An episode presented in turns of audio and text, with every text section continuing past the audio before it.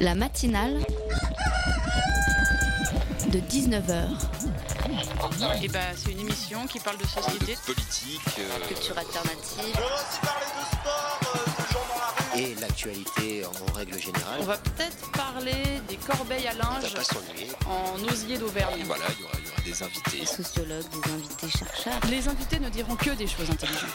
Ça va peut-être s'étriper un peu de temps en temps, mais La matinale de 19h, du lundi au jeudi jusqu'à 20h sur Radio Campus Paris. C'est un exercice amusant que d'imaginer comment, dans 50 ans, les générations futures percevront notre époque.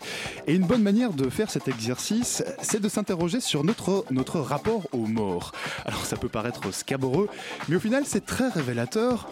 Pourquoi par exemple Johnny Hallyday sur les Champs-Élysées et pas Bernadette Durand, morte en maison de retraite en début de semaine? Pourquoi Jean, pourquoi Jean Dormesson dans toutes les télés et pas Didier, mort dans la rue mardi dernier? Alors bien sûr de tout temps, les personnes célèbres continuent à être applaudies, même après leur mort. Mais au fond, pourquoi elles Pourquoi la mort de Johnny Hallyday et de Jean Dormesson suscite autant d'émotions? Si on avance un peu, peut-être peut-on dire qu'ils étaient parmi les derniers à rassembler tous les Français de gauche ou de droite, athées ou catholiques ou musulmans, de toutes origines et de tout métier, et que Johnny Hallyday symbolise l'unité d'un pays, ça en dit peut-être long sur notre époque où nous sommes finalement tous tellement divisés. La matinale de 19h, le magazine de Radio Campus Paris. Bienvenue à tous dans la matinale. Ce soir, nous allons parler de notre rapport au travail. Qu'est-ce que c'est au juste le travail? Est-ce que pour vous c'est important ou pas? On en parle ce soir avec Nicolas Latteur. Il est l'auteur du livre Travailler aujourd'hui, ce que révèle la parole des salariés. Et puis en deuxième partie d'émission, on parlera de la péniche La Pop, un lieu dédié aux musiques mises en scène, mais qui est aussi un incubateur artistique. Olivier Michel sera notre invité. Je n'oublie pas la chronique de Radio Parleur à 19h34 précisément. Alors restez bien connectés puisque, comme le dit le générique, les invités ce soir ne diront que des choses intéressantes. La santé au travail concerne tout le monde. Les maladies professionnelles, les accidents du travail ou sur le trajet pour s'y rendre touchent chaque année près de 1 million de personnes en France. Mais voilà qu'en plus des maladies et accidents, un mal nouveau est apparu depuis quelques années. On le résume d'un mot. La souffrance. Selon l'Institut de veille sanitaire, en France, un quart des hommes et un tiers des femmes souffrent de détresse psychique liée à leur travail. Tous les secteurs d'activité, toutes les professions sont touchées. Désormais, au bureau comme à l'usine, la santé est devenue un problème grave. Déjà deux morts en 18 mois, ça fait quand même beaucoup. Un grand brûlé et un qui a le pied euh, arraché. Les gens, ils ont des crédits, ils ont des maisons à payer, donc euh, forcément, ils se taisent, sinon ils perdent leur emploi. Je ne céderai rien. Ni aux fainéants. Ni aux fainéants. Ni aux fainéants. Eh bien nous non plus, on ne va à rien céder, on va parler du travail ce soir. Du travail de façon concrète euh, avec un livre, un livre écrit par euh, Nicolas Latteur qui parle justement de notre rapport au travail, de notre rapport à l'épanouissement. Et puis parfois un livre qui parle d'exploitation et de domination. Nicolas Latteur, bonsoir. Bonsoir. Euh, avec moi également pour vous interroger ce soir dans le studio Mao de la rédaction de Radio Campus Paris. Bonsoir Mao. Bonsoir. Alors Nicolas Latteur, votre livre, en fait, c'est un recueil de témoignages euh, d'abord euh, et avant tout, le témoignage de 44 personnes qui travaillent dans tous les domaines. hein. ça va de des chaînes de, restaura- de cha- des chaînes de restauration rapide au gardiennage, euh, des laboratoires de recherche aux grands groupes industriels. Euh, C'était quoi, vo- c'était quoi votre objectif en recueillant ces témoignages euh, à l'origine? Ben, le, point de départ du livre, euh, c'est- c'est- c'est- je dirais, c'est deux choses. D'une part, une expérience de travail dans le, domaine de l'éducation populaire, une rencontre avec des salariés de secteurs d'activité très très différents, euh, la fonction publique, mais aussi euh, des entreprises capitalistes, des entreprises industrielles, des entreprises de services. Et ce que me racontaient ces, ces salariés, et ce que racontent aussi ces salariés en général dans ces lieux, j'avais l'impression qu'on l'entendait pas. On l'entendait pas ailleurs. On l'entendait en tout cas très très peu. Donc il y avait au départ tout un processus d'invisibilisation qui était le, un constat d'un processus d'invisibilisation qui, à un moment donné a abouti à une question, mais au fond si euh, on ferme la porte de ces lieux, de ces lieux de parole qui parlent du travail. Mm. Et si on ouvre la radio, si on regarde le, journal télévisé, si on ouvre la presse écrite, en général, euh, ce ne sont pas les salariés qui parlent de leur travail, c'est plutôt des personnes qui entendent régenter le travail, régenter l'organisation du travail. Alors qu'est-ce qu'elles vous ont dit, euh, ces personnes que vous avez interrogées? Ben, Elles ont dit des choses très très différentes que ce qu'on entend du travail en général. C'est-à-dire qu'on entend souvent du travail que le travail est un coût, Hein, que ça coûte très cher, hein, euh, qu'il faut rémunérer le travail, mais que ça coûte très cher. D'ailleurs, il faut diminuer le coût du travail. Ou alors, on entend que le travail est un impératif moral, c'est-à-dire qu'on va devoir aller travailler. Euh, on ne sait pas nécessairement pour quelle raison, pourquoi faire, parce que ça, ce n'est pas dit, mais qu'on doit aller travailler. C'est une garantie en quelque sorte de, même, voire même dans, certains champs de la société, d'une respectabilité morale. Alors, qu'est-ce qu'on dit ces, ces salariés? Ben, Énormément de choses, mais je dirais, il y a un élément qui ressort fortement, c'est mhm. d'abord à quel point le travail est constitutif de l'identité, est, central. Euh, ça vous a surpris ça de que ce soit ce, témoignage-là qui ressorte, que les gens vous disent que pour eux le, travail était vraiment quelque chose de central? Alors euh, pas tellement parce que on, sent et on entend et on voit euh, tous les efforts qui sont fournis par les individus, les efforts physiques, les efforts psychiques, pour réaliser leur travail, alors que les moyens euh, qui leur sont alloués pour le réaliser sont diminués. Euh, donc on, sent bien qu'il y a cet engagement dans le travail, mais en même temps, ça dénote par rapport à toute une série de politiques aujourd'hui, euh, qui sont des politiques notamment de contrôle de la disponibilité des personnes au travail. Euh, alors ça c'est sur le marché du travail, mais euh, au sein de l'entreprise, vous avez toute une série de dispositifs dénoncés d'ailleurs par les salariés, qui sont des dispositifs de contrôle de leur engagement, de leurs compétences, etc. Alors que on voit de manière permanente que les salariés redéfinissent les finalités de leur travail et que souvent ils vont beaucoup plus loin finalement. Euh, bah, il y a des personnes qui sont engagées pour faire le ménage, par exemple.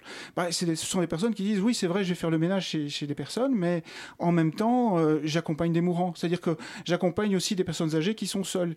Et je me rends compte être le seul point de référence euh, pour ces personnes. Donc quelque part, mon boulot, c'est plus que le ménage, c'est aussi un travail relationnel. Ce qui est frappant dans votre, dans votre livre, hein, Nicolas Latour, c'est que à la fois les gens ont beaucoup envie de s'investir dans leur travail, c'est ce qu'ils vous disent, et en même temps, il y a des témoignages très durs par exemple celui de, Nadia, qui est infirmière dans une maison de repos, et qui vous dit que personne ne, veut venir parce que c'est un travail de merde qu'elle fait. C'est dur d'entendre ces témoignages pareils, ça, ça avait été dur pour vous de les recueillir? Alors, euh, je dirais deux choses. C'est-à-dire qu'il y a, y a à la fois, effectivement, euh, euh, une charge très très forte dans énormément de témoignages. C'est ce que représente le travail et ce que des personnes y engagent. Et parfois, le, je dirais, ce que ça leur en coûte, parce qu'il y a des gens qui sont abîmés par leur travail, parce que le travail, c'est l'expérience de la pénibilité dans beaucoup de, secteurs, dans beaucoup de, de domaines. C'est aussi éventuellement l'expérience de l'humiliation.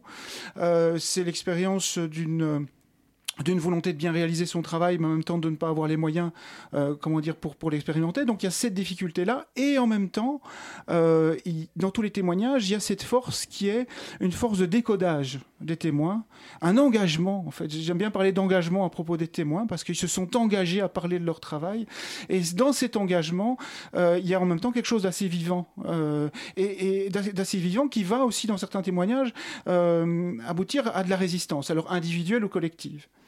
Et combien de temps durait un entretien? Enfin, ce que je veux dire, c'est pour extraire ce genre de témoignages qui sont parfois très durs.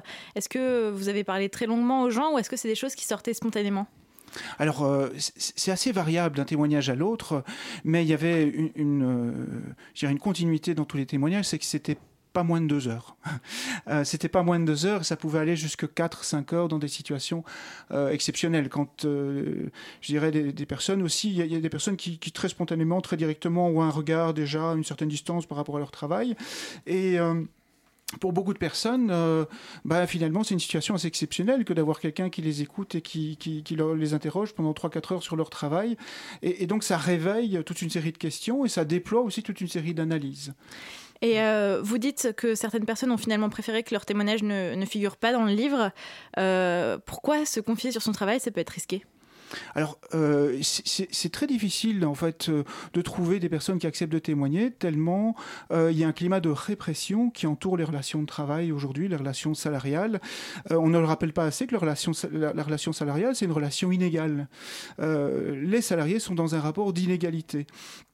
Les personnes qui les engagent ont plus de pouvoir qu'elles. Et donc il y a vraiment cette crainte d'être intimidé, soit dans ses conditions de travail, soit de voir son emploi menacé. Donc il y a à la fois des personnes qui, euh, je euh, avec qui on a, on a conclu que c'était trop risqué, malgré l'anonymat de l'entreprise, du lieu de travail, malgré l'anonymat de leur propre personne, on a conclu que c'était trop risqué. Il y a aussi des personnes qui figurent dans le livre et qui, craignent que le livre ne se retrouve entre des mains euh, indélicates, mais qui, se sont engagées aussi à prendre ce risque en quelque sorte. Mais on voit pour répondre aussi à votre question, on, voit que euh, dans, plein de situations, euh, pas, en témoignant, mais en, simplement en prenant la parole sur son lieu de travail, euh, ça peut coûter très cher. Il y a des, témoins qui disent bah, J'ai simplement interrogé, j'étais intérimaire.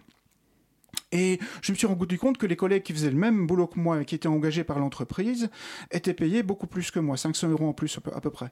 Donc j'ai simplement appelé l'agence d'intérim pour dire écoutez, je veux garder mon boulot, mais je voudrais quand même juste savoir si j'aurais pas droit au même salaire, parce qu'on m'a dit que légalement j'y aurais droit. Alors, à l'agence d'intérim, on lui dit, bah, monsieur, enfin, c'est pas parce qu'on pose une question qu'on perd son boulot. Euh, on n'a jamais, on l'a jamais rappelé, les gars. Hein. Donc, euh, ça illustre bien. Et donc, il a perdu son boulot, effectivement. Il a vu l'annonce d'emploi pour son propre travail quelques jours après. Alors que ce gars décrit justement à quel point il est engagé pour son travail. Il attend tous les jours en costume de travail jusqu'à 14h, 14h30 pour voir si l'entreprise va l'appeler ou pas, puisque comme intérimaire, il est engagé euh, non, même pas au mois, même pas à la semaine, mais à la journée. Alors, ce que vous mettez aussi en avant, c'est souvent l'absence enfin ce que ces témoignages euh, mettent en avant, c'est souvent l'absence de reconnaissance, euh, de valorisation euh, au travail. Ce problème, vous l'avez entendu souvent? Oui, alors souvent en fait, ce, qu'on voit, c'est que la reconnaissance dans beaucoup de secteurs d'activité, elle, elle ne va venir que si des salariés vont trahir leur propre éthique professionnelle. Par exemple, concrètement, il y a concrètement le, travail infirmier, euh, bah, la reconnaissance, elle va venir éventuellement euh, du fait qu'une infirmière a distribué euh, autant de médicaments dans autant de chambres le matin et qu'elle va atteindre les scores qui lui ont été préalablement définis. Et bah, ça va la mettre dans une position très, très compliquée parce que son éthique professionnelle lui enseigne justement que la distribution de médicaments, c'est le moment, de, c'est le moment pour rencontrer des patients, pour leur expliquer, pour les accompagner dans un processus de soins et que justement les, délais qui lui sont impartis sont tellement qu'elle n'est plus en capacité de, bien faire son, travail. Donc il y a, une...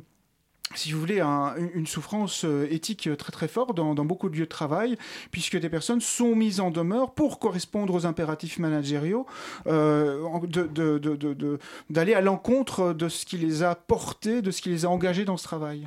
Et ces impératifs managériaux, justement, euh, c'est un des, grands thèmes de votre livre. On voit que comment ils entravent la vie des salariés au jour le jour. Donc, ils sont censés être écrits pour rendre le travail plus efficace, mais par qui sont-ils écrits? Puisque c'est pas par les salariés et pourquoi il y a une telle euh, déconnexion en fait? Alors, je pense qu'il y a un élément central, euh, c'est qu'on est dans une logique euh, littéralement de, chasse au coût et de chasse au temps mort. Hein, euh, et, donc, dans le, capitalisme contemporain, il y a littéralement une chasse pour réorganiser le travail, pour qu'il puisse correspondre au, à ce qu'on va appeler les appétits de la finance capitaliste. et alors, ça se traduit par une chasse au temps mort dans les entreprises capitalistes, et ça se traduit par une logique de diminution des coûts dans les services publics. On a un accompagnateur de train ici qui décrit très très bien comment on diminue les moyens qui sont alloués au service public. Euh, et comment de ce fait lui ne se reconnaît plus dans ce qu'il définit comme étant un service public. Et comment les normes managériales viennent encadrer son travail à tel point que bah, il sait plus se regarder dans un, miroir il dit bah, dans nos normes dans nos prescrits on ne peut plus aider des gens à monter dans le train ça, ça n'est pas prévu. Alors évidemment, il dit nous, on est service public, donc on le fait. Mais euh, si on a un accident de travail, euh, ça ne sera pas reconnu comme tel parce que ce n'est pas dans nos procédures que de, que de le faire. Donc il y a des impératifs là de rentabilisation du capital, de diminution des coûts dans la, dans la fonction publique. Et on voit, les, les salariés l'expliquent très bien, à quel point ça diminue la qualité du service rendu ou la qualité de l'activité de travail elle-même. Nicolas Latter, votre livre, là je l'ai en main, qui s'appelle Travailler aujourd'hui, c'est frappant, c'est un livre noir. Euh, votre titre est écrit en rouge. Est-ce que c'est un livre noir sur le travail Enfin, est-ce que c'est un peu l'impression qui en sort quand, on, le, on termine de lire pour vous Alors, pour moi. Une vision noire du monde du travail. Alors, c'est pas une vision noire parce que c'est justement un livre dans lequel les salariés prennent la parole. Et, et ça, je pense que c'est déjà un élément tout à fait central. Et c'est le point de départ pour penser les transformations du travail.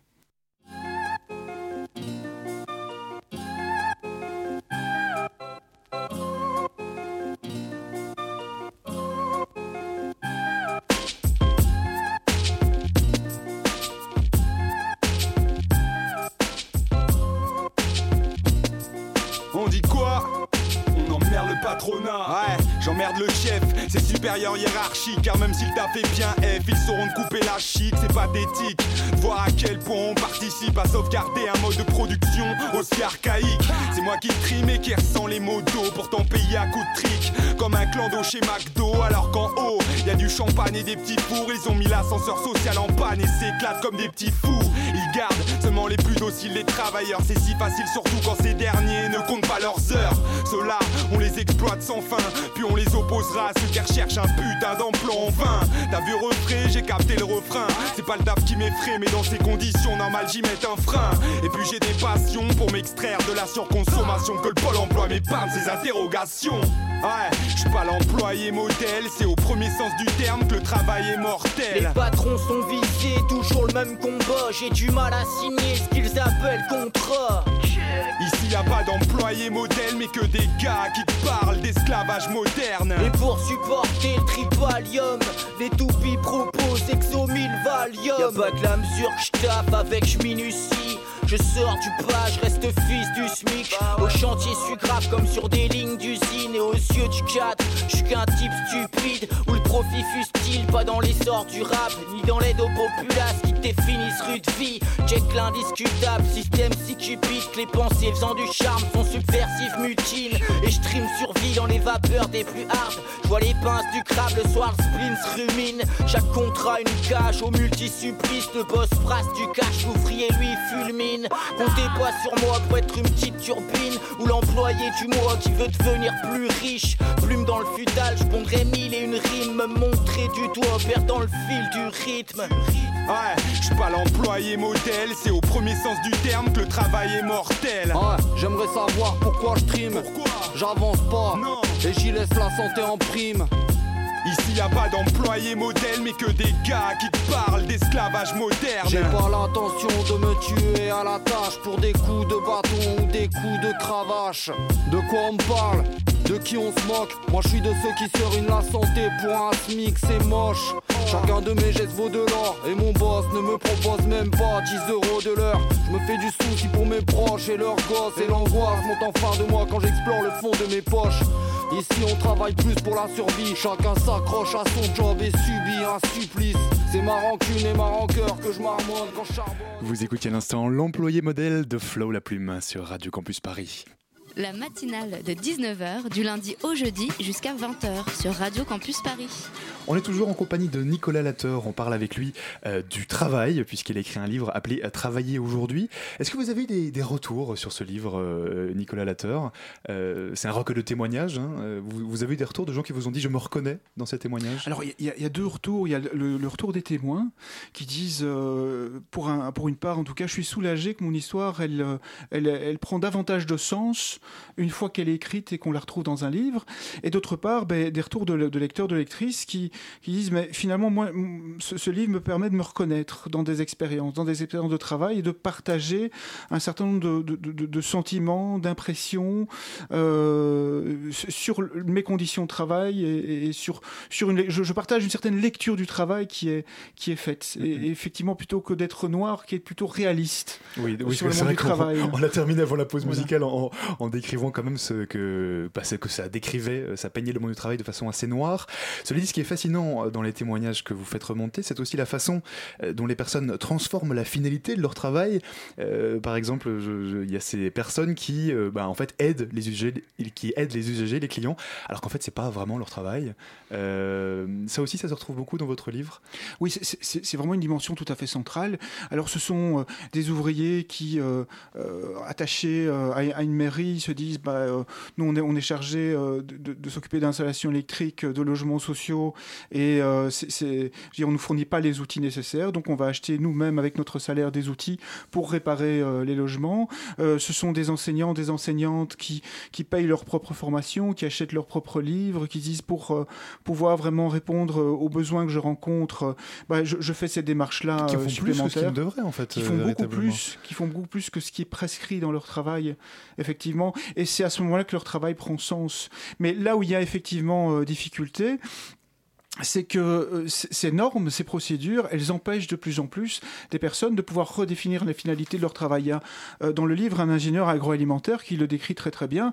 Euh, il dit mon travail au départ, c'était j'avais un engagement environnemental et donc on, m'engageait pour faire des recherches sur des conservateurs alimentaires, mais je me suis rendu compte que en fait on me demandait de faire une sorte de greenwashing, c'est-à-dire que je devais trouver des procédés pour produire des conservateurs sur base de procédés naturels, mais fait, euh, pour remplacer des, conservateurs chimiques, mais en fait, c'était exactement les mêmes molécules, donc leur toxicité était exactement la même.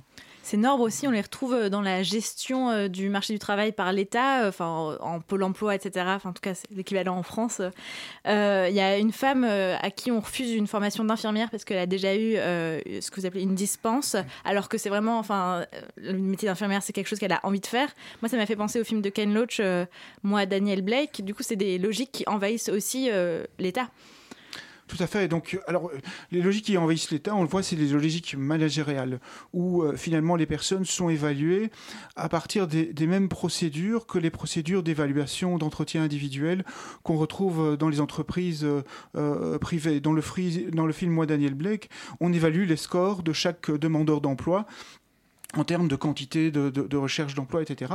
Et on voit bien la perte de sens qui, se, qui se déploie à la fois pour les employés ici du pôle emploi, hein, euh, mais aussi pour les, personnes qui sont censées finalement acquérir des compétences supplémentaires. Il y a, quelqu'un qui le décrit très bien dans le livre, il dit non seulement je sais faire ma recherche d'emploi, mais en plus de ça, je dois montrer patte blanche euh, aux institutions censées euh, me contrôler, et c'est en quelque sorte un travail supplémentaire, parce qu'ils sont en décalage par rapport à mes propres besoins, et ils sont en quelque sorte une, euh, un obstacle supplémentaire dans mon parcours, dans, dans, mon parcours de saut à obstacle pour retrouver du travail. Alors après tous ces témoignages, après ces 44 témoignages, vous prolongez votre livre avec des réflexions, notamment sur l'action syndicale. Pourquoi ça?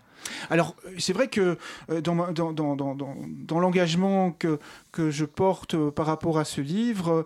Il y a l'engagement que j'ai aussi dans l'éducation populaire. Donc, euh, oui, alors je n'ai pas précisé, hein, vous êtes effectivement euh, sociologue, et puis également, je l'ai noté sur mes, fiches, formateur au, CEPAG. le CEPAG, c'est un centre d'éducation populaire, c'est ça? C'est ça, c'est le centre, d'éducation populaire André Genot, donc en, en Belgique, qui travaille fortement en collaboration avec le syndicat FGTB. Et, et donc, il y a une réflexion nécessairement sur la question de la transformation du travail, sur la question de l'amélioration des conditions de travail. Et euh, une réflexion qui est euh, finalement comment est-ce que des collectifs peuvent s'approprier les questions qui les concernent, parce que le travail finalement c'est une question politique, c'est qu'est-ce qu'on produit, euh, en quelle quantité, qui le décide, qui le contrôle, sur quelle base est-ce qu'on va produire, sur base de critères d'utilité ou pas, donc c'est toutes ces questions-là. Et donc ce qui est porté dans le livre, c'est finalement que c'est à travers une analyse autonome euh, des conditions concrètes de travail dans lesquelles on est, qu'on peut commencer à se réapproprier la question du travail et à redéfinir de manière démocratique, hein, euh, quelque part, les normes à partir de critères euh, de critères d'utilité sociale, d'utilité de, de, critères d'utilité sociale, d'utilité environnementale. Mais ça, c'est quelque chose qu'on fait au niveau individuel en s'engageant, par exemple, dans l'action syndicale, parce que c'est compliqué de, devenir délégué syndical. Il y a plusieurs témoignages qui le mentionnent. Voilà, on s'est mal vu. Il y a, il y a quelqu'un qui se prend une remarque de son patron, euh, mais tu vas flinguer ta carrière. Euh, comment, comment on fait du coup pour mettre en place ces solutions? Alors, il y a effectivement un univers de répression qui est bien décrit par un certain nombre de témoins. Mais ce qui est intéressant, je trouve, c'est que dans un certain nombre de témoignages, vous avez un univers de répression qui, euh, comment dire, euh, ne, conduit pas euh, à l'arrêt, à l'interruption de, tentatives de résistance, mais qui conduit à une redéfinition stratégique. Vous avez le témoignage d'une ouvrière en électronique qui dit on était l'objet de harcèlement tout à fait ignoble de la part de nos supérieurs hiérarchiques. Donc nous, on était des ouvrières, eux étaient étaient des hommes qui nous dirigeaient, ils nous emmenaient dans un coin de l'entreprise et ils, exerçaient sur nous une sorte de pratique d'humiliation. Ils nous disaient T'es fier, euh, baisse tes yeux, tu te crois où euh, Chez nous, c'est pas comme ça que ça va marcher, etc. Et elle dit après un certain temps elle décrit tout son parcours pour à un moment donné pouvoir se présenter sur les listes pour devenir délégué syndical. D'ailleurs, elle dit clairement pourquoi est-ce que nous, comme femmes, comme ouvrières, on ne pourrait pas devenir délégués aussi? Et donc, elles font valoir leur cause auprès des délégués euh, hommes. Elles obtiennent euh, dans leur lutte le fait qu'elles puissent être sur les listes syndicales, se faire élire. Et elles décrivent maintenant comment elles s'autorisent, euh, et c'est une autorisation qu'elles se sont données elles-mêmes, à interrompre leur travail pour, comment dire, soutenir leurs collègues qui se font interpeller par leurs fameux responsables hiérarchiques qui vont tenter d'exercer le même harcèlement que celles qu'elles qu ont vécu. Et là, on voit finalement une pratique d'action collective, une sorte de syndicalisme d'action directe, un syndicalisme autonome qui est défini par les salariés eux-mêmes, qui est finalement d'une redoutable efficacité. Et on voit que la pénibilité au travail, on, voit en quelque sorte que euh, la violence dont les salariés ont fait l'objet euh, ne les a pas désarmés pour qu'ils puissent redéfinir, reconstituer des formes d'action collective collective adéquate à la violence dont ils étaient l'objet. Mm. Donc je pense que là, il y a, y a, vraiment des éléments tout à fait intéressants à, à, reprendre. Maintenant, je sais qu'on ne peut pas transposer euh, facilement d'une situation à une autre, mais on peut apprendre un certain nombre d'expériences qui illustrent euh, que dans des conditions très difficiles, de la résistance a pu être construite à partir finalement euh, d'un intérêt autour de de, l'expérience de travail, de, de, comment les salariés peuvent se raconter entre leur expérience de travail. Quand ils se racontent entre eux, ça devient une expérience collective et à partir de ça, ils peuvent redéfinir un certain mm. nombre euh, de, de, de, perspectives stratégiques. De l'utilité, du coup, on imagine aussi de, votre livre. Euh, on, peut peut-être parler euh, un, bref instant des syndicats, on, l'a mentionné. Vous, vous, réfléchissez notamment à la fin de votre ouvrage sur le, le rôle d'un syndicat, la façon dont il s'organise. pour vous, est-ce que ça passe aussi, en plus, est-ce que le, le, renouveau du travail, si j'ose dire, passe aussi par une réorganisation des syndicats, un changement de la représentation? Alors, il y a des enjeux fondamentaux pour le syndicalisme aujourd'hui. Euh, c'est vrai qu'on parle de, paysages assez différents. Hein. Le taux de syndicalisation en France et en Belgique, c'est très très différent. Euh, mais, mais, je pense que néanmoins, il y a, il y a des enjeux. Il est plus important en Belgique d'ailleurs Il est très important en Belgique. Hein. il est à plus de 70%. 70% euh, pour ceux qui nous écoutent. voilà. Mais effectivement, beaucoup plus faible en France. Alors, mais effectivement, il y a des enjeux. Alors, ces enjeux, très brièvement, c'est que on est aujourd'hui avec un capitalisme qui met l'entreprise en crise. C'est-à-dire qu'aujourd'hui, le modèle de l'entreprise, c'est euh, c'est une entreprise qui euh, délègue à énormément de petites entreprises, de prestataires, des activités de travail. Comment représenter l'ensemble des salariés? Donc il faut syndicalement reconstituer les différents maillons de la chaîne productive pour que l'ensemble des salariés puissent être représentés. C'est un élément tout à fait central. Euh, le deuxième élément qui est tout à fait central, c'est de pouvoir construire un syndicalisme à partir de l'expérience concrète de travail et euh, aussi prendre, euh, je dirais, euh, comme point de départ le, savoir que les salariés ont sur leur, sur leur propre travail. Ensuite, dernier élément, c'est prendre en considération que le, le, travail, c'est évidemment un rapport d'exploitation, mais qu'il y a aussi d'autres formes d'exploitation qui traversent la relation de travail. Je pense au sexisme, je pense au racisme, et je pense que les, organisations syndicales doivent aussi intégrer toutes ces dimensions. Elles tentent de le faire pour certaines en tout cas, mais elles doivent aussi intégrer ces dimensions dans leur, dans leur action. Votre livre s'appelle Travailler aujourd'hui, ce que révèle la parole des salariés. C'est aux, aux, éditions euh, Cerisier. Euh, merci Nicolas Latter d'être venu nous parler. Et, rassurez-moi, on peut être heureux au travail tout de même Alors, on peut créer des conditions pour euh, fortement améliorer sa situation au travail si on agit collectivement. merci beaucoup d'être venu nous parler ce soir. Merci à vous.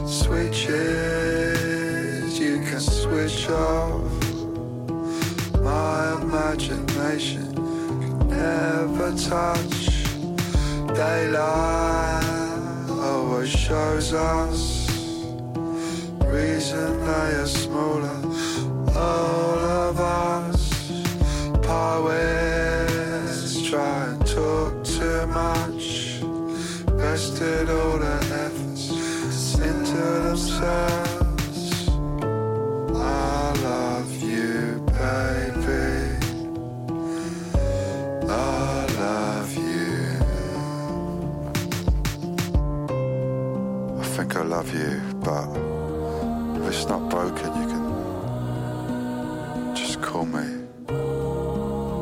I just always forgive you, you know. I, I got a lot of, got a lot of words, you know. So just call me, yeah.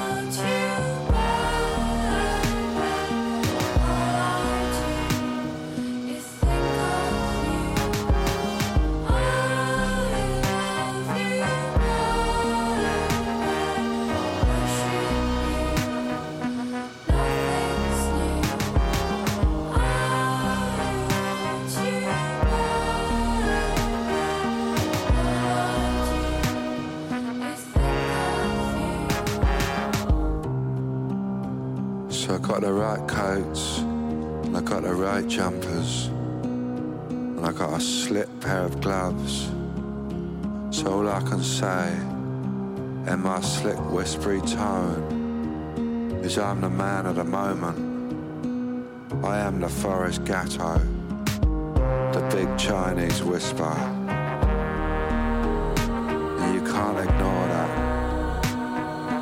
So stop being distracted by others and fully check me out for all that I am worth. As I very valuable gentleman, trying very hard to get your attention. Stop messing around now, okay?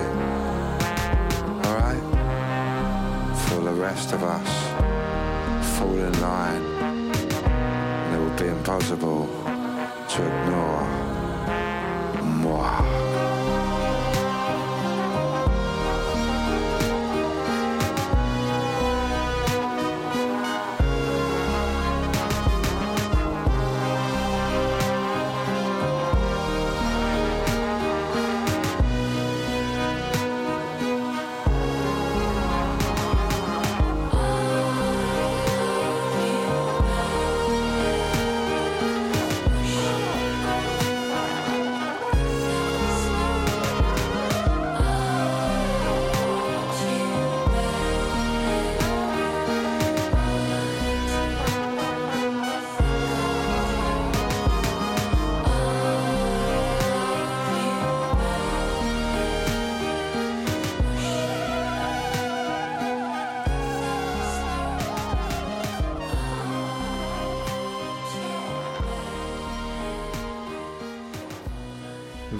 Écoutiez à l'instant Switches de Ron sur Radio Campus Paris. La matinale de 19h. Et cette semaine, Radio Parleur est dans l'ouest de la France avec un son collecté par le collectif de création sonore nantais Le Bruitagène. Nous sommes donc à Nantes où depuis, plusieurs, où depuis plus d'une semaine, eh bien, un château est occupé. Depuis le dimanche 26 novembre, des étudiants membres de plusieurs collectifs syndicaux et d'associations de soutien aux migrants ont réquisitionné le château du Tertre et le bâtiment Sunsive. Ces locaux vides appartiennent à l'université de Nantes et sont situés sur le campus de la ville. Les militants y hébergent plusieurs dizaines de jeunes migrants en situation d'isolement. Ils sont actuellement dans un vide juridique, trop jeunes pour être pris en charge par les dispositifs classiques de l'État. Ils ne sont pas reconnus comme mineurs par les organismes du département chargés de la protection de l'enfance. Une situation euh, ubuesque déjà constatée dans plusieurs autres villes de France. Et mardi dernier, le tribunal administratif de Nantes a autorisé l'évacuation du château sur demande de l'université. Les réfugiés et les militants se préparent maintenant à une future intervention de la police pour les déloger. Lors des nombreuses conférences de presse tenues au château, Radio Parleur, avec l'aide du collectif de création sonore nantais Le Bruitagène, a pu recueillir le discours d'un des porte-parole des réfugiés. C'est cet appel à l'unité que Radio Parleur vous propose d'écouter ce soir dans la matinale. Encore moi. J'aimerais que tout le monde ici essaye d'applaudir pour les étudiants ici présents et toutes ces associations réunies. En fait, ces gens, ils sont courageux. Ils sont très, très, très, très courageux de oser faire ce qui est juste. C'est ça le courage pour moi. Alors ils sont courageux tous ces gens. Je ne peux pas me laisser guider par le petit texte qu'on m'a donné. J'aimerais regarder autour de moi et écouter mon cœur pour exposer les faits. Quand je regarde autour de moi de jeunes, tout comme moi, qui sont abandonnés à la rue, c'est choquant. Hein? et qu'est-ce qui se passe? On donne des places vides là-bas par l'ex-maire de Nantes pour mémoriser nos ancêtres. Mais l'histoire est déjà faite. Ça ne sert à rien. Voici maintenant les dignes fils de nos ancêtres maintenant qui vivent à la rue. Ça ne sert à rien de graver leurs noms ou des bateaux là-bas, ça ne sert à rien. Et si on regarde ici même présentement, dans quelques années, peut-être que vos petits-enfants seront mariés à mes petits-enfants. Vos petites filles seront mariées à mes petits-enfants. Le métissage est là. On est devenu une famille. Et si nous regardons encore dans le futur des experts qui essayent d'explorer le monde, nous ferons savoir que dans quelques milliers d'années, la Méditerranée va disparaître de la planète et l'Afrique et l'Europe feront une même terre. Ce qui veut dire que nous sommes une famille, que ce soit dans le passé ou dans le futur. C'est simplement une mer qui nous sépare. Je sais que la population française ou les habitants français ne pourront pas tout faire. Je sais. Mais l'État, par contre, a le pouvoir de tout faire. Et les étudiants ont eu le courage, la sympathie de nous offrir ces bâtiments. C'est une action juste. Regardez nos visages. Il y a une ressemblance entre nous. J'ai des frères vieux qui sont là. Tu regardes leur visage, tu regardes un vieux blanc. Ils ont le même visage, la peau est déshydratée, tout. tu me regardes, moi, en tant que jeune, tu regardes une jeune fille ou un jeune homme comme ça. On a le même visage, on est tous là, rebus, tout, tout le monde est là, quoi. Mais c'est ce qu'on appelle une famille. Regardez, quand je parle, tout le monde sourit. On a besoin de cette atmosphère-là. Je vous remercie tous d'être là. Et il faut que ce combat, ça continue. Nous vous remercions. Vous êtes nos mamans, vous êtes nos papas, vous êtes nos grands frères, vous êtes nos petits frères, et vous êtes nos grandes sœurs et nos petites sœurs. Je vous remercie.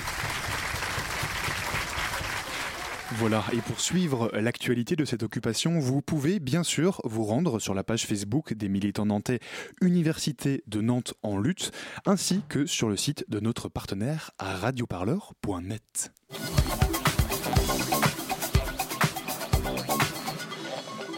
Et tout autre chose, on va à présent parler musique et mise en scène sur les quais de Loire. Beaucoup de monde qui nous ont rejoint, nous ont rejoint en studio. On accueille l'équipe de la Péniche Pop. Alors bonsoir euh, Olivier, bonsoir Eleonore et bonsoir Romain. Bonsoir. Bonsoir, à tous les trois. Avec moi aussi euh, pour vous interroger en studio, Elodie de la rédaction de Radio Campus Paris. Bonsoir Elodie. Bonsoir. Alors, la Péniche Pop, c'est un lieu dédié aux musiques, à la mise en scène, situé dans le 19e arrondissement de Paris. C'est une aventure qui a démarré en mars 2016, euh, sauf euh, erreur. Alors, tout d'abord, juste pour situer un petit peu le lieu, euh, c'est quoi Et puis, comment est-ce que ça vous est venu, cette idée de, de Péniche? Alors, auparavant, c'était la Péniche Opéra. Donc, il y a une longue histoire qui a démarré dans les années 80. Et comme son nom l'indique, se dédiait à l'art lyrique. Euh, Geoffroy Jourdain et moi avons été nommés à la direction, enfin la reprise de cette compagnie. Donc c'est à la fois un lieu, une péniche, donc c'est un lieu assez singulier, euh, très contraint, scéniquement en tout cas. Et euh, l'idée a été tout de suite d'imaginer que ce lieu soit un incubateur artistique et citoyen qui accompagne des équipes artistiques comme ce soir avec nos deux invités. Euh, pour euh, euh, fabriquer des spectacles, des formes scéniques qui interrogent les relations que les individus et la société, la société entretiennent avec les sons et la musique. C'est l'enjeu. Et quelles ont été les étapes pour l'ouverture de ce lieu, pour la, transformation du lyrique au citoyens alors euh, assez vite, on, a souhaité que le lieu soit euh, accaparé par des équipes qui aient une approche totalement pluridisciplinaire autour du son et de la musique. Donc euh, ce qu'on accompagne à la pop, enfin, autrement que seulement les. Il n'y a pas que des spectacles à la pop. Hein. Il n'y a pas de concert, ça c'est un point central. Mais l'idée, c'est qu'effectivement, chaque équipe, que ce soit des chorégraphes, des performeurs, des plasticiens, des comédiens, des metteurs en scène, s'approprie le matériau sonore et musical, l'interroge et génère des spectacles qui ensuite ou des formes scéniques qui ensuite vont se diffuser dans des réseaux très variés, comme les réseaux de la danse, du théâtre, etc., etc. Alors votre but, il est assez ambitieux, hein, vous l'avez un petit peu dit, c'est d'interroger les relations que les individus et la société entretiennent avec les sons et la musique. Alors ça, je, l'ai tiré de votre site internet. Euh, concrètement, ça, veut dire quoi?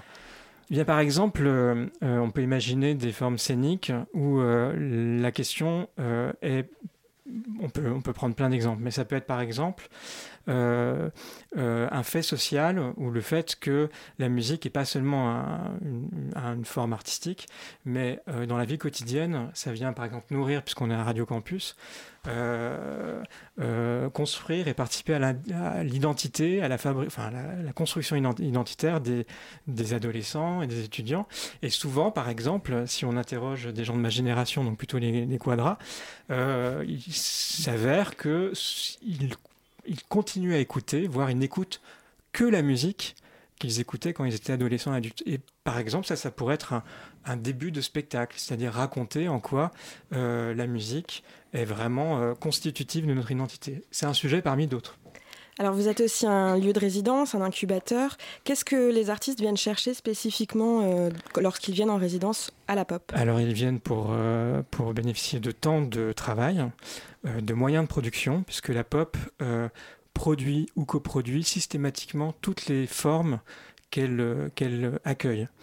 Euh, et c'est aussi une vitrine, c'est-à-dire que l'idée c'est que tout ce qui s'y fait, ce qui se fabrique dans la cale est présenté euh, sur deux trois représentations et ensuite montré donc un public de, de, un grand public aussi des professionnels qui viennent découvrir ces créations. Donc c'est vraiment un lieu de première. Et je, profite euh, du coup d'avoir des artistes qui sont en résidence avec vous. Qu'est-ce qui vous a, qu'est-ce qui vous plaît dans ce lieu en, tant qu'artiste pour créer? Alors nous, bah, par rapport à notre projet euh, euh, qui s'appelle Musique de table, le grand intérêt c'est que nous ne sommes pas musiciens. Nous, on est comédiens, on a fait l'école du, TNS à Strasbourg, le Théâtre National de Strasbourg. On a monté ce projet là-bas, qu'Olivier a découvert quand on l'a joué au Théâtre de l'Opprimé l'année dernière. Et, du coup, comme c'est un, projet qui allie la musique le jeu, euh, la danse aussi, puisque bon, on en parlera peut-être après, mais c'est de la danse de main. Du coup, on pouvait mélanger les disciplines, et c'est ça qui a fait que cette rencontre euh, s'est faite, s'est mise en place. Très bien. Euh, non, c'est l'objet exact de, de, notre travail euh, se retrouve dans la, dans la ligne artistique de la pop, comment des non-musiciens s'emparent d'un objet musical et l'emmènent ailleurs, en font autre chose, et interrogent donc le rapport à la musique euh, en partie. Et concrètement, comment se passent euh, vos journées de résidence? Alors on a démarré lundi à la pop. Là nous on avait déjà beaucoup travaillé en amont euh, de notre côté et là du coup on a ces deux semaines de création. Euh, dans le lieu. Dans le lieu, donc toute l'adaptation au lieu, la création lumière, la création sonore. Donc là on passe des très grosses journées de, de travail pour pouvoir jouer le spectacle euh, jeudi prochain. Vous en profitez pour déjà rencontrer du public? Ah bah aujourd'hui oui. On a, on avait euh, deux rencontres avec des scolaires euh, qui euh, vont venir voir le spectacle vendredi à la première. Et d'ailleurs, la, la, prof nous a dit que cette rencontre s'était faite de façon un peu informelle. Elle-même était venue à la pop voir une, une installation il y a à peine un mois. Et puis, elle a dit, mais elle a découvert le lieu. Ils ont parlé avec la structure, Adrien qui s'occupe de la communication. Et elle a dit, mais euh, je pourrais emmener mes élèves euh, pour, euh, tel, pour ce spectacle-ci. Et donc, la rencontre s'est faite comme ça. Et donc, on, a, on a travaillé avec eux là cet après-midi, une demi-heure de discussion et puis une demi-heure où ils ont regardé le travail. C'était très intéressant. ramener les scolaires et les publics lors des résidences, c'est ça aussi, aller vers les citoyens? Alors, il se trouve que cette enseignante euh, qu'Éléonore mentionnait avait découvert la pop en venant voir une installation sonore au mois de juin dernier de Christian Boltanski, parce qu'il n'y a mm. pas que des spectacles à la pop, il y a aussi d'autres formes scéniques comme les pop-conf, euh, des relectures. Les euh, pop-conf Ah, ça intrigue tout de suite. Vous voyez mon regard interrogatif Oui, oui. Alors, ça mérite quelques explications. L'idée, c'est de réunir un artiste et un expert, qui est souvent un chercheur ou, euh, ou, un consultant euh, autour d'une question pop. Euh, quand on dit question pop, c'est une question qui concerne tout le monde. Je vais vous donner un exemple pour que ça soit plus éclairant. la première pop conf, on l'a faite avec en partenariat avec le 104, et c'était pourquoi la musique fait-elle danser? Et on a réuni un chorégraphe danseur qui est Alban Richard avec un neurologue qui est Hervé Platel sur cette question. Voilà, ça peut être plein d'autres questions qui concernent encore une fois le son et la musique, qui s'adresse à tous, c'est-à-dire que tout le monde est concerné par ces questions, et ce sont des questions où les réponses sont extrêmement complexes, et l'idée c'est de réunir vraiment deux regards, un artiste et un chercheur, pour répondre à ces questions. Voilà, c'est toujours le côté pluridisciplinaire qui nous, qui nous importe.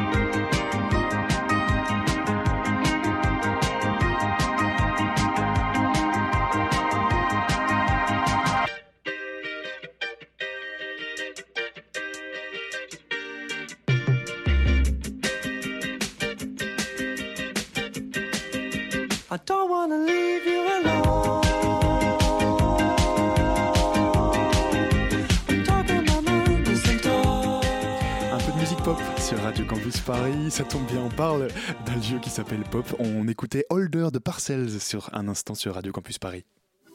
La matinale de 19h sur Radio Campus Paris. C'est la péniche, la pop. et notre invité me reprend. On est toujours en compagnie euh, de nos trois invités, d'Éléonore, euh, d'Olivier et de Romain. On parle de la péniche, la pop. Euh, alors, vous organisez régulièrement des événements, chaque printemps et chaque automne, pour être précis. c'est important cette régularité? Oui, ça permet de donner des rendez-vous au public euh, réguliers. Et puisqu'on ne fonctionne pas comme un théâtre au sens où on n'est pas un lieu de diffusion et qu'on ne, donc on ne fonctionne pas sur une saison culturelle du type euh, septembre, juin, euh, septembre 17, juin 18, mais on fonctionne par saison. On a des éditions printemps et automne, notamment parce que le lieu, pour le coup, est absolument pas adapté pour accueillir du public en plein été, parce qu'il fait extrêmement chaud, et l'hiver, il fait très froid. puisque c'est une vraie péniche. Hein, c'est une vraie péniche, donc c'est un lieu très très très singulier, ce qui fait qu'effectivement des artistes euh, euh, soit en tombent amoureux, soit parfois euh, sont dans une forme de rejet, mais ça, ils nous le disent assez vite en général. Alors, votre, votre thème, c'est les, métamorphoses d'Ovide, si j'ai bien alors, suivi. Ça, c'est le thème des relectures. alors, quelques mots sur les relectures, parce que tout à l'heure, on a parlé des pop-conf.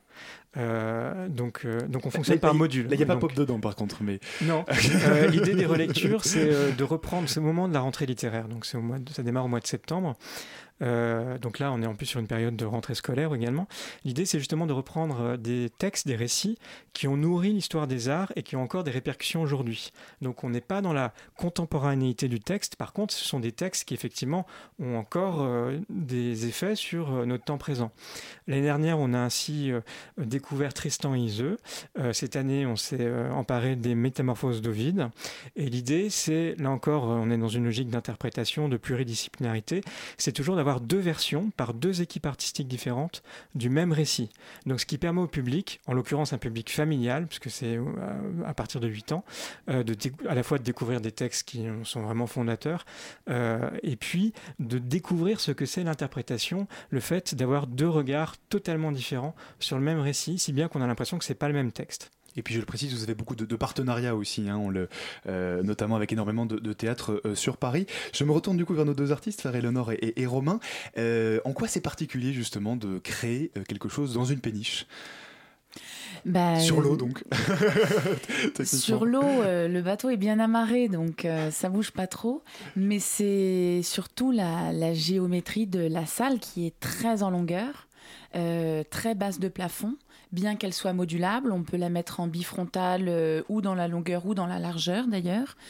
Euh, mais euh, au niveau de l'espace scénique, le plateau fait... Il fait 5 mètres de large, c'est la largeur d'une péniche. Et en longueur, on peut être sur du 9 mètres, mais on peut mettre tout à plat. C'est totalement modulable, c'est-à-dire qu'on peut être en quadrifrontal, en bifrontal. On peut faire effectivement un spectacle, ce qui était le cas avec Mathieu Bauer, euh, qui a ouvert euh, l'édition de l'automne des spectacles, euh, avec son spectacle Les larmes de Barbe Bleue, où là, il a mis tout à plat et le public était sur les côtés de la péniche. Donc un, un côté à la fois très contraint par l'espace, mais aussi totalement libre dans sa configuration. Et ça, c'est important. La semaine prochaine, on découvre euh, du coup votre spectacle, euh, les musiques de table. Ensuite, ça va, ça va tourner. Ce spectacle, il a vocation à être créé uniquement pour la pop ou pour ailleurs? Alors c'est un des enjeux aussi euh, de des créations dans ce lieu, c'est que c'est une vitrine où il y a peu de dates en diffusion, mais euh, dans un but de tremplin pour aller euh, vers d'autres lieux, d'autres salles. Et on va jouer notamment au théâtre universitaire de Nantes le 18 janvier dans le cadre des BIS de Nantes, donc les Biennales internationales du spectacle, qui est un grand rendez-vous d'artistes et de professionnels du spectacle qui a lieu donc tous les deux ans. Et vous, vous êtes tous les deux comédiens. Mhm. Qu'est-ce qui vous a donné envie de prendre euh, l'instrument de musique? Qu'est-ce qui fait lien avec le théâtre? Alors, euh, bah, pour ce projet musique de table, c'est une partition de Thierry Demey que j'ai découverte un peu par hasard euh, il y a deux ou trois ans maintenant. Trois ans. en faisant des recherches, j'ai découvert cette partition et là tout de suite je me suis dit je vais absolument travailler cette, cet objet. J'ai proposé du coup à Eleonore et Emma qu'on le, qu'on le travaille ensemble euh, et, en le travaillant, du coup, ça fait un an et demi, deux ans qu'on le travaille euh, très régulièrement. On s'est rendu compte qu'il y avait une, euh, une fenêtre possible pour ouvrir sur le, sur le théâtre. C'est-à-dire que nous, on pouvait ramener en tant que comédien quelque chose à ce projet complètement musical et du coup ajouter, parce que la partition dure 7 minutes et nous, on propose une version de 40 minutes où du coup, en tant que comédien, on peut apporter notre sensibilité et puis Et du coup, votre spectacle, Romain et Eleonore, sera à voir à La Péniche, La Pop. Euh, toutes les informations sur le site internet. Hein, Olivier, je me tourne vers vous, mais il faut réserver, euh, peut-être euh, préciser cette information en allant sur votre site internet. Oui, c'est préférable parce que la jauge est assez réduite. C'est une péniche. C'est une péniche. donc, on, on, ne peut accueillir que 90 personnes du public. On mettra évidemment toutes les informations sur le podcast de l'émission. Merci beaucoup, Eleonore, Olivier et Romain, d'être venus nous parler ce soir. Merci.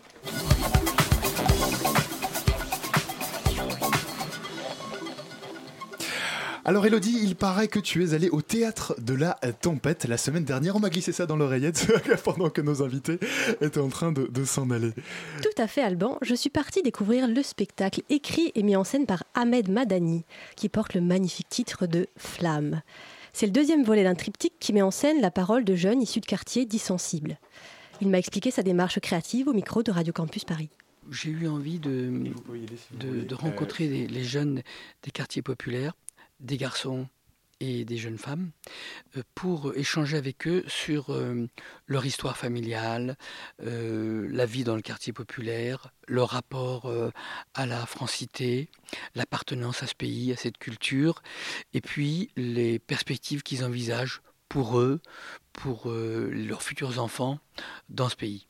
Et donc, je, décide euh, pas d'écrire euh, tout seul euh, sur mes, voilà, de la documentation, mais de travailler à partir de la matière humaine de cette jeunesse. Après un premier spectacle, Illumination, qu'il avait, qu'il avait dédié aux jeunes hommes, Flamme nous présente cette fois-ci une constellation de jeunes femmes, dont les parents ont connu l'exil pour venir s'installer en France.